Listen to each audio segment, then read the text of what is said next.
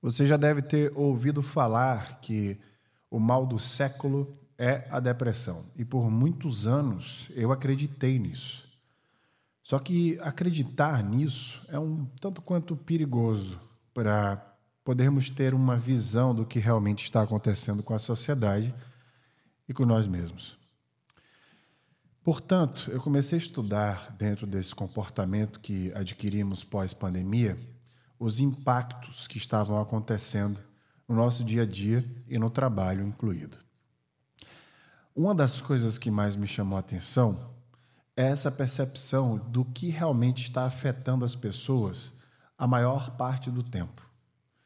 E eu notei que a gente está com os olhos virados para a inundação, onde a gente deveria estar preocupado com as causas da chuva. Filosoficamente falando, eu quero dizer que nossos olhos estão focados para um problema que é sério, que é grave, mas que está sendo resultado de uma série de outros problemas que existem antes da própria depressão. É por isso que no No Brain No Game Cast de hoje nós vamos falar sobre o verdadeiro mal do século, a crise de ansiedade.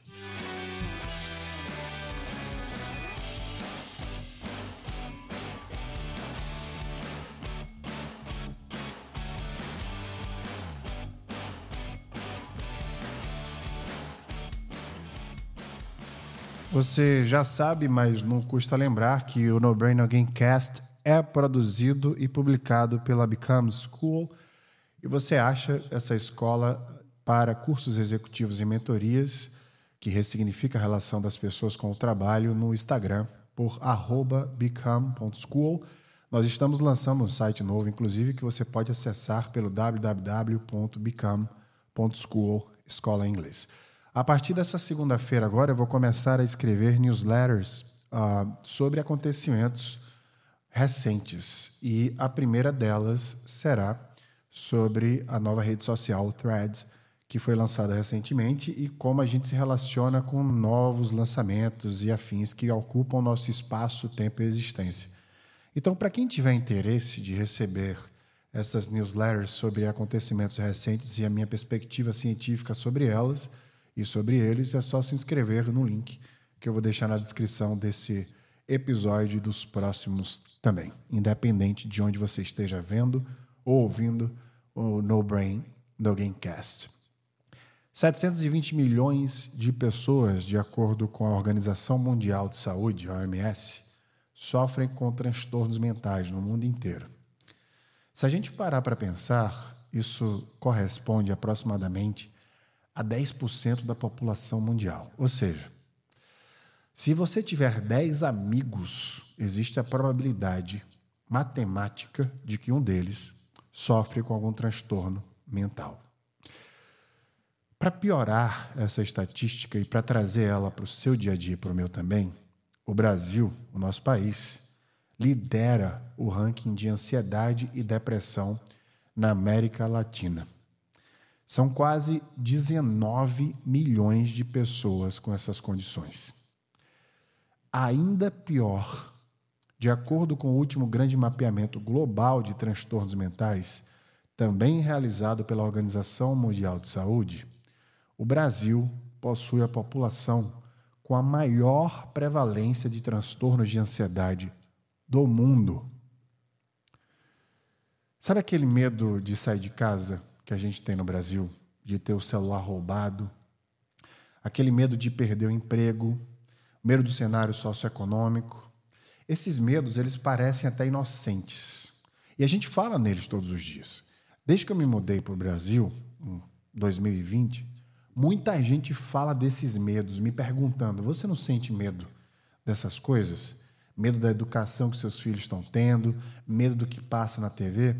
E esses medos parecem tranquilos, porque está no dia a dia e a gente enfrenta eles de uma maneira tranquila. Olha, eu quero te dizer agora que estes são os medos somados que podem estar tirando o seu sono. Eu já conheci tanta gente esse ano que me diz que tem insônia, e quando eu pergunto o porquê, elas não sabem me falar. A resposta pode estar aqui. A tua insônia pode ser causada pela somatória de problemas que você pensa diariamente, que vão minando a tua mente. E por isso a tua saúde mental. Para para pensar quantos medos você tem durante o dia. Para para pensar quantas vezes você tem que se preocupar em fazer algo. Hoje mesmo eu fui correr aqui em Maceió e fiquei pensando, enquanto eu mexia no celular na orla, uh, eu não tenho esse medo de ter o celular roubado, etc., porque eu morei muito tempo no exterior, eu não tive esse medo. Então eu voltei para o Brasil sem esse medo. Mas eu fico imaginando, e como eu sabia o tema que eu ia gravar hoje, eu fiquei me imaginando quantas pessoas não iriam conseguir mexer no celular naquele momento para chamar um transporte, justamente porque tem medo, ia procurar algum lugar para poder, talvez nem, estava, nem estaria com o celular naquele momento. Eu fui correr, por exemplo, hoje na Orla, vou falar um pouco sobre esse desafio que eu tive, mas eu não tive medo. Mas quantas pessoas você teria esse medo? Quantas vezes você se trava durante a sua semana, o seu dia, inclusive, por algum medo que você tem?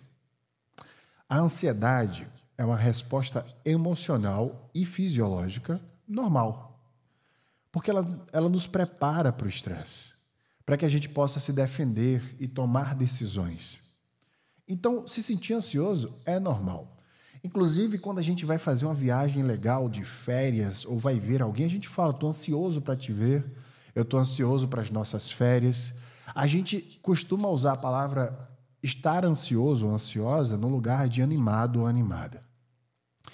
E é uma coisa boa porque a ansiedade, neste aspecto, nos faz sentir algo bom, positivo. Agora, isso começa a nos adoecer quando a ansiedade começa a aparecer em situações que não precisava e nem deveria. Numa relação amorosa, por exemplo, como a gente não sabe se a pessoa vai terminar ou não aquela relação o tempo inteiro, se sentindo estressado e ansioso, numa reunião, sem saber se vai ser demitido ou promovido, o que é que estão achando da gente. No momento em que precisamos lidar com alguém de alguma forma, a gente fica ansioso sem saber como a pessoa vai reagir àquilo.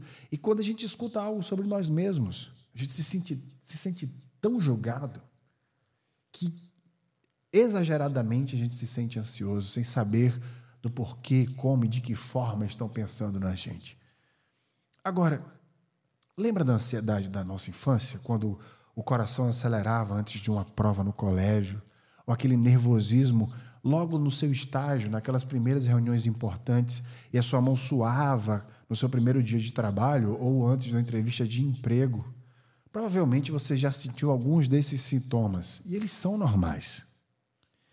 Eu até recebi um, um privilegiado conselho de um mentor que eu tive, dizendo que se eu não sentisse essas sensações antes de uma palestra, de uma aula, eu não iria me sair bem. Porque a ansiedade nos prepara para isso, para que a gente possa dar o nosso melhor. Mas a crise de ansiedade, essa ansiedade que adoece, ela não faz a gente dar o nosso melhor. Ela nos faz, na verdade, acessar o nosso pior. Ela assassina a nossa produtividade em todos os aspectos. A gente deixa, deixa de ser um excelente amante para alguém que a gente ama, porque a gente fica ansioso, inseguro, com medo e não sabe o que está acontecendo e a gente não dá o nosso melhor para a pessoa. A gente não mostra aquela face apaixonante que a gente tem desde o início da relação. A gente deixa de ser bons pais quando a gente fica ansioso em relação aos nossos filhos e o desempenho deles na escola e a segurança deles na vida, porque a gente começa a cobrar e a gente ainda fala, é um amor paterno de educação. Será mesmo que é? Ou é a gente sendo ansioso e colocando a ansiedade, esse sentimento ruim, exacerbado e doentio à frente da nossa consciência, do nosso amor e dos nossos deveres. Se você está com dificuldade recorrente para dormir, se você fica sem ar em uma reunião importante e não consegue se concentrar no trabalho por somente pensar no pior, tem algo de errado com você. O que a gente acredita ser normal pode ser um distúrbio psiquiátrico. Eu sei que é difícil ter consciência disso, mas pode ser uma realidade. outro dia li um, um artigo falando sobre a morte de uma pessoa que sentia os sintomas que nunca tinha havido sentido na vida, aliás, e ignorou, achando que era algo normal. Ou seja, ele ignorou os sinais de que ele estava morrendo. A gente entra nesse ciclo de distúrbio e torna isso o nosso dia a dia, que se torna tão forte que a gente não percebe que a gente está perdendo a vida. Um estudo realizado pela Canadian Journal of Psychiatry comprovou que quanto maior o uso de telas, maior o nível de ansiedade. Vou repetir: quanto maior o uso de tela, maior o nível de ansiedade. Isso é uma comprovação por dados científicos. Agora eu quero te fazer uma pergunta. Qual é o país com maior tempo de uso de tela do mundo? Você está certo. O Brasil é o país que lidera essa lista. São cinco horas e meia de uso diário de aparelhos aqui. Agora imagina as crianças que no mesmo estudo comprova que crianças que usam telas exacerbadamente também desencadeiam crises de ansiedades. Imagina como essa criança vai crescer. A ansiedade pode virar uma depressão. Agora, eu quero te ensinar a enfrentar a ansiedade antes que isso aconteça, para que você possa se sentir bem a maior parte do tempo na vida. Porque se você se sente ansioso a maior parte do tempo, que tipo de vida você está tendo? Está valendo a pena se sentir desse jeito todos os dias? Vale a pena trabalhar desse jeito, se relacionar desse jeito? Será que vale a pena a gente se sentir diariamente ansioso por algo que a gente nem sabe? Aqui estão alguns passos para enfrentar crises de ansiedade, de acordo com a Public Health Scotland, e alguns direcionamentos que eu gostaria de te dar dentro do que eu tenho estudado por comprovações científicas. Gerenciar o tempo de tela de uso de celular, tirar um tempo para você mesmo, pensar sobre seus pensamentos, não tentar evitar o medo, mas enfrentá-lo, a catastrofização, que é você aterrizar a realidade através do pior cenário possível, falar sobre o que sente com a pessoa de confiança, fazer o básico como se alimentar bem, dormir bem e se exercitar, se recompensar e aprender a respirar. Agora eu vou talhar uma estratégia junto com você para cada um desses itens. Gerenciar seu tempo de tela é simplesmente você utilizar o relatório natural que você recebe no teu aparelho telefônico para diminuir gradualmente o uso de tela. Se você já sabe que você usa a tela exacerbadamente isso está ligado, conectado diretamente à ansiedade, diminua. Tente diminuir semana por semana até chegar no número ideal, pelo menos metade do tempo que se usa no Brasil. Então, de 2 horas e 30 a 3 horas de uso de aparelho telefônico por dia. Tente diminuir o número de, de vezes que você acessa redes sociais. Se você tem meta no seu trabalho, coloque meta na sua vida. Coloque uma meta na sua vida para você usar celular porque você está atrapalhando o seu bem-estar, simplesmente deixando utilizar a tela o tempo que você acha que deve utilizar no dia a dia. Tire um tempo para si mesma. Tente refletir como você acordou, como você está indo dormir. Eu faço isso todos os dias, isso é maravilhoso. Refletir sobre como eu estou me sentindo. Acordei bem, acordei mal, por que eu estou mal, por que eu estou bem, o que é que eu devo fazer? Por exemplo, ontem eu tive um dia muito ruim, eu dormi péssimo. Acordei, tomei consciência disso, refleti sobre os motivos, comecei a acionar uma estratégia para me sentir melhor. Visitei meu irmão, almocei com ele, depois eu fui na minha sorveteria favorita, depois eu fiquei olhando o mar, almocei algo que eu adoro almoçar, enfim, fiz coisas que eu adoro. Isso me fez aterrizar. Uma estratégia para eu me sentir mais próximo de mim mesmo e o dia foi melhorando. Até que ontem eu dormi muito bem. Hoje eu acordei cedo, fui correr 8 quilômetros na praia e tudo ocorreu como esperado. Estou aqui gravando esse episódio para você da melhor forma possível. Depois pense sobre seus pensamentos. Isso é estoico. Eu adoro estoicismo e eu quero doar é, esse, esse pensamento filosófico que fundamentou, inclusive, a terapia cognitiva comportamental, que é à frente da terapia baseada em evidências científicas. Então, pensar sobre as qualidades do seu pensamento. Marcos Aurélio, o, o imperador romano, filósofo, né, mais de dois mil anos, já falava sobre isso. Você tem que ter uma qualidade de pensamento que, quando a pessoa te perguntar o que você está pensando, você tem que ter a tranquilidade de dividir com ela, apesar de não precisar. O estoicismo é a forma do pensamento onde a gente realiza que nós não podemos controlar o que acontece com a gente, mas a gente pode influenciar a forma que a gente responde a isso. Então, pense sobre seus pensamentos. O que, é que você anda pensando? esses pensamentos que ah, transcendem, nos colocam em posições ruins e faz com que a gente tome decisão ainda pior. Tente projetar essa sensação influenciar essa forma de pensar para doutrinar teu cérebro a sempre pensar uma maneira positiva, da melhor maneira que você puder. Depois, tente enfrentar seus medos e não evitá-los.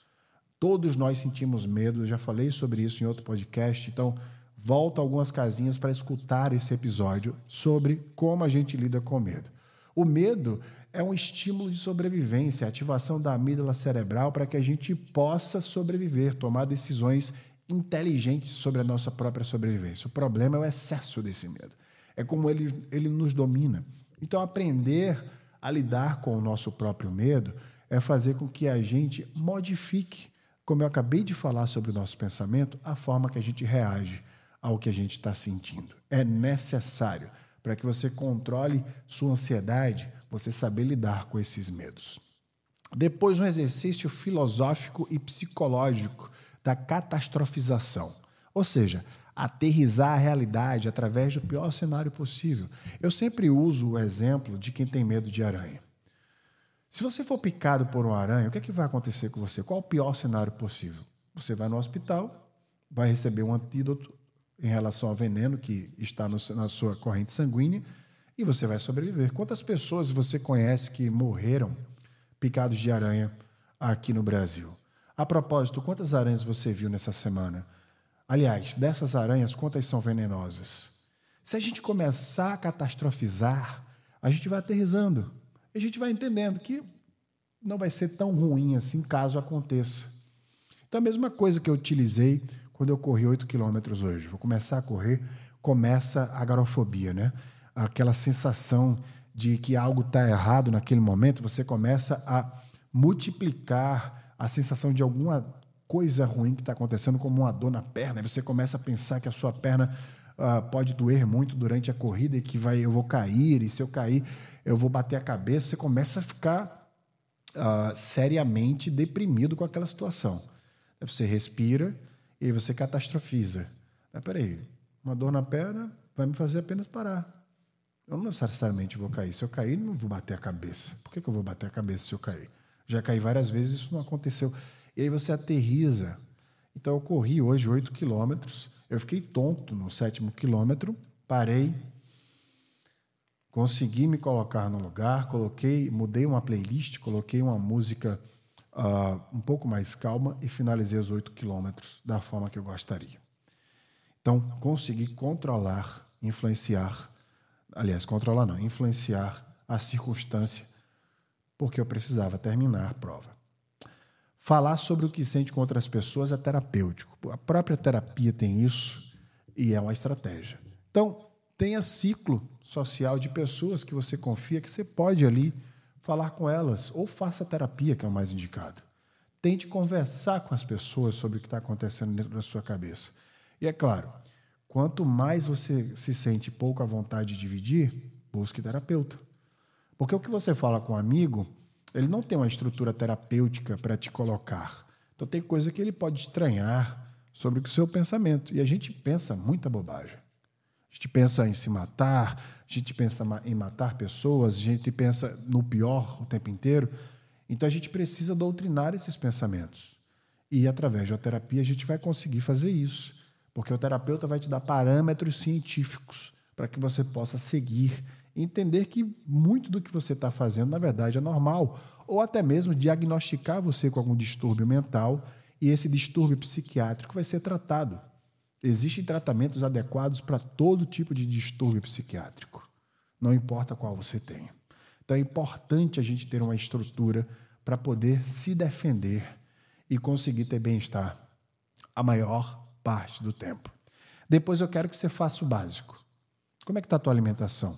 Está dormindo bem? Como é que está o teu exercício físico? Você faz exercícios a maior parte do tempo durante a semana? Porque se você não faz o básico, não adianta. Ninguém pode fazer essas três coisas por você. Não tem como você terceirizar isso. Eu já falei aqui em outro podcast de que a melhor forma de você fazer o básico é você andar com pessoas que vão fazer o básico junto com você. Pessoas que vão acordar bem, dormir bem, te cobrar. Dormiu bem essa noite? Cara, dorme mais cedo hoje. Vamos acordar cedo amanhã, vamos, vamos caminhar juntos, vamos correr, vamos jogar juntos. Vamos no restaurante XYZ, vamos a, a, almoçar juntos na sua casa, na minha, vamos cozinhar. E essas pessoas vão te levando. Hoje, eu acabei de falar sobre isso ontem para jantar, e eu faço isso todo dia. Eu janto sempre tapioca com coco. Eu coloco aí um queijo derretido por cima e coloco ovos mexidos. Aí vem duas coisas que eu faço. Como eu sei que o cérebro adora coisas hiperpalatáveis, eu sei que a crocância e a cremosidade são coisas hiperpalatáveis. Porque o cérebro entende que tudo é crocante e tem gordura, por exemplo. E o cérebro adora uma gordura. Então, mesmo que não tenha gordura, quando você coloca alguma coisa crocante na boca, você é estimulado automaticamente, fisiologicamente, a secretar dopamina, serotonina, por exemplo. E aí, o que é que eu faço? Eu faço uma tapioca na frigideira, coloco a goma, coloco o sal, coloco o coco ralado. Depois eu levo para air fryer. E aí eu coloco pedacinhos de queijo na air fryer, normalmente queijo mineiro light. Coloco por cinco minutos, fica crocante, parecendo com um beiju, como a gente chama aqui no Nordeste. Daí eu faço ovos mexidos, só que eu não coloco nenhum tipo de óleo, eu coloco leite desnatado. Mexo os ovos, coloco o sal, ponho por cima da tapioca. Eu tenho cremosidade e crocância numa alimentação saudável. Eu sinto o mesmo prazer. Então a gente precisa se relacionar melhor com nós mesmos. É significar essa relação diária que a gente tem com o que a gente come, a forma que a gente dorme e com os exercícios físicos também. Depois se recompensar. Se leve no spa toda semana que você se sair muito bem. Compre um livro novo. Ontem mesmo eu comprei dois livros maravilhosos. Vá para um show de um artista que você adora, vá ao teatro, se leve para jantar. Eu adoro ir ao cinema, inclusive hoje eu vou ao cinema. Eu adoro ir ao cinema, vou sozinho muitas vezes, pego uma pipoca, pego um poke para jantar dentro do cinema e me preparo para aquele momento que eu adoro sempre que eu faço.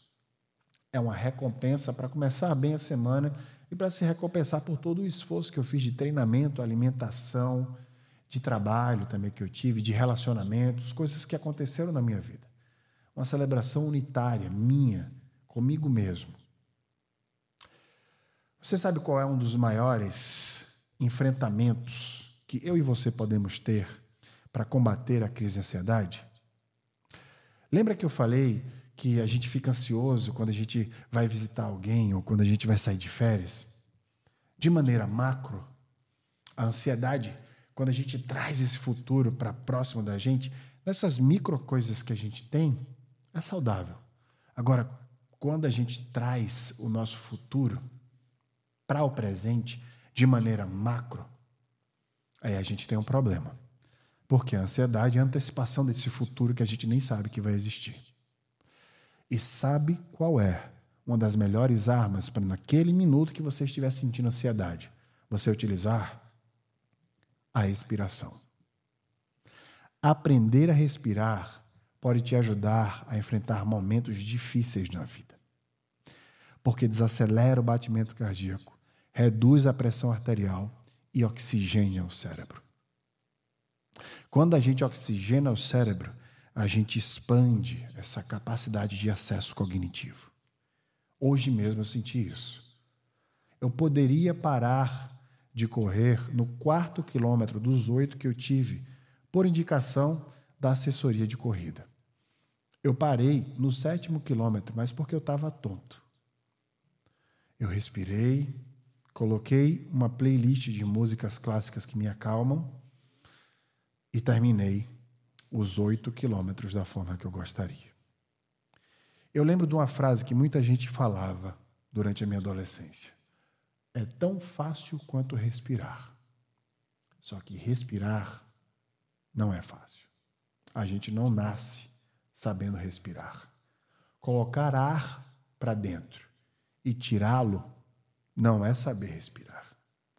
E se eu pudesse te dar um conselho no podcast de hoje, este seria: aprenda a respirar. Porque aquele que aprende a respirar oxigênia os pensamentos, faz com que o equilíbrio exista e você consiga tomar uma decisão naquele momento de crise de ansiedade muito mais assertiva.